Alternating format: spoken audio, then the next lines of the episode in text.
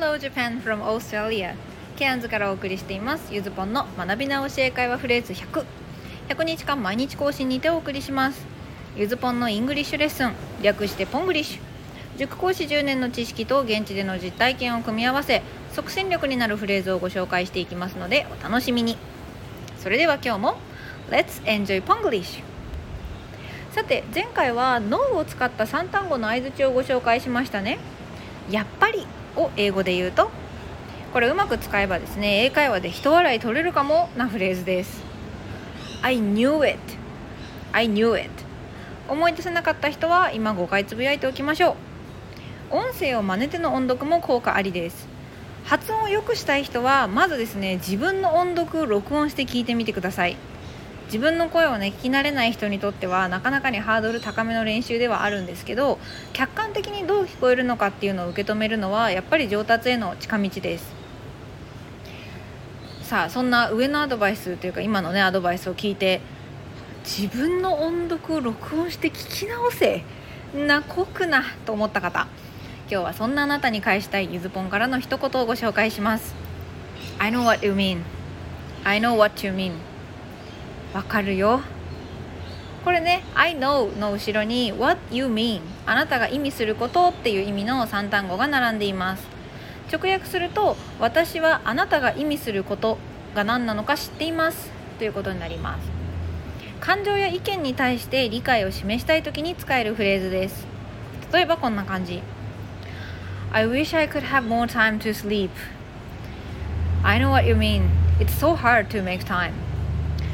寝る時間がもっと取れたらなに対して分かるわ時間作るのって難しいよね、まあ、こんな風にですね分かるとか、まあ、それなみたいな感覚で使うと思っておいてもらえばいいと思います。それから相手の意見にね実はこれ反対する時のこう切り口にも使いやすいんです。次の例文は私がオーダーを取ってた時のお客さん同士の会話です。私がオーダー取りに行って「あの Are you ready for order?」って言ってでその後ねお客さんが「Can I have takoyaki as entree and assorted sashimi as main? I would also like to get seafood tempura." I know what you mean, but I'm afraid that may be too much. 会話分かりました前菜にたこ焼きそれからメインにお刺身の盛り合わせもらえますかそれから海鮮の天ぷらも欲しいなって言った A さんに対して B さんが気持ちはわかるけど多すぎじゃないこんな感じです。一度理解を I know what you mean と示して but って続けることでスムーズな会話にできます。今ここで出てきた mean 意味するとか意図するっていう単語ねこれも日常会話英会話でよく聞く動詞なので是非ここで意味を押さえておきましょう。さあそれでは今日のプラスアルファはフィラーと題して英会話をそれっぽくするフィラーをご紹介します。フィラーって何？っていうとですねこれ話の間を埋めるあんまり意味のないフレーズたちです。フィルは日本語だとあのフルムーンとかのフルいっぱいの動詞バージョンなので満たすって意味があります。いっぱいにするですね。フィル満たすで ER 道具を表すカットカッターのねこのターの部分である ER をつけてフィラー話の間を満たす言葉っていう風に使われてます。日本語だと結構これが本当に意味がなくて「えーっと」とかあと「あ」とか「えー」とか「あ」とかですね。ただなんかこれがですねあの日本語だとあんまりそれ挟む人印象悪いんですけどもう英語マジックでですね英語でこれが適度に挟まってるとなんかそれらしくそしてかっこよく聞こえちゃうんですよね。で、まあ、今日のフレーズ「I know what you mean」をちょっと利用して今日は一つフィラーをご紹介します。You know これ結構こうインタビュー系とか聞いてるとこう喋ってる人が「You know」って言ってるの間に挟まってません？あれ実はそんなに意味がなくて文中で使われてる時はなんか「えー、っと」とか「あれだよ」ぐらいのなんか思い出せないとかちょっと言葉を探してる時に使います。例えばこんな感じ。Last weekend I went to the restaurant and ate you know Japanese pancake. I forgot the name. あお好み焼き？That's it. Thanks. It was so nice. あこんな感じですね。先週さレストランであれ食べたのよ。えー、っと日本のパンケーキ。名前忘れちゃったな。えー、っとねお好み焼き？それだありがとう。それがめっちゃ美味しかったの。まあこんな感じですね。本当にもう A ぐらいに中身がないんですけどなぜかねこれが入ってるとこなれた感じが出るという、まあ、とはいえ役に大した意味がないので対応は注意してくださいね。あの話の面白くない校長先生みたいな印象を持たれてしまうかもしれません。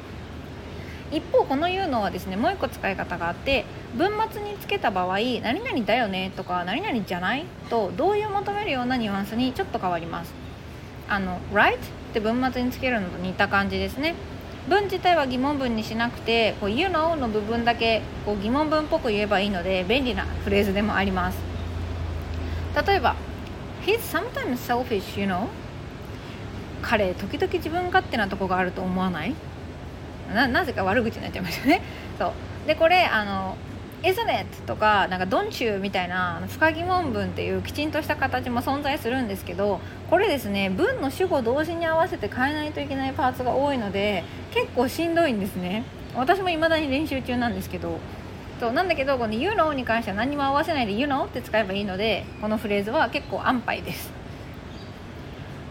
はいということでここからは Let's Try のコーナーです。今日はまあ三が日最終日なのでね問題というかあのこちらからお願いすることは1つだけです。今日の例文から会話例を1つ選んで自分で音読して聞いてみてください。最初のレビューのコーナーでもちらっと言ったんですけどやっぱり自分の音読を録音して聞き直そうってあのハードルが高い人もいると思うんですよね。で私もですね、まあ、自分の写ってる自分が写ってる写真すら見たくないっていうのはあったのでだからこんなんかなんかやだなとかっていう気持ちも心底分かります。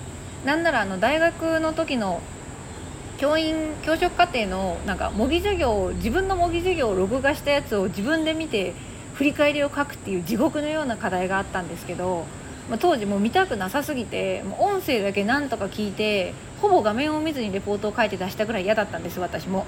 でまさに「I know what you mean」ってもうあの「from the bottom of my heart」って感じですね。心の底から分かるみたいな。なんですけどそこをまあ超えた私から皆さんにお伝えできることは Knowing yourself is necessary to improve 自分を知ることが上達には必要不可欠なんです。これ例えば見知らぬ街で迷子になった時まず初めに現在地を知ろうとすると思うんですね。英語っていう見知らぬ世界で今迷子な私たちですから私もまだ迷子です。まずは現在地っていうもの今のレベルを知る必要があるんじゃないかなと思います。なのでちょっとぜひ今年のね抱負に英語勉強するってあの掲げた人はトライしてみてほしいなと思います。はいということで、まあ、今日のアンサーのコーナーはねないです。はい今日も朝からお疲れ様でした。新年早々ねありがとうございます。楽しんでもらえてることを祈ります。次回からはいつも通りの問題形式に戻ります明日の明日の投稿もお楽しみに Okay, today's lesson is over. Thank you for listening. Practice makes perfect, you know? I hope you will find the best and original way to enjoy practicing. Have a happy day with Spanglish!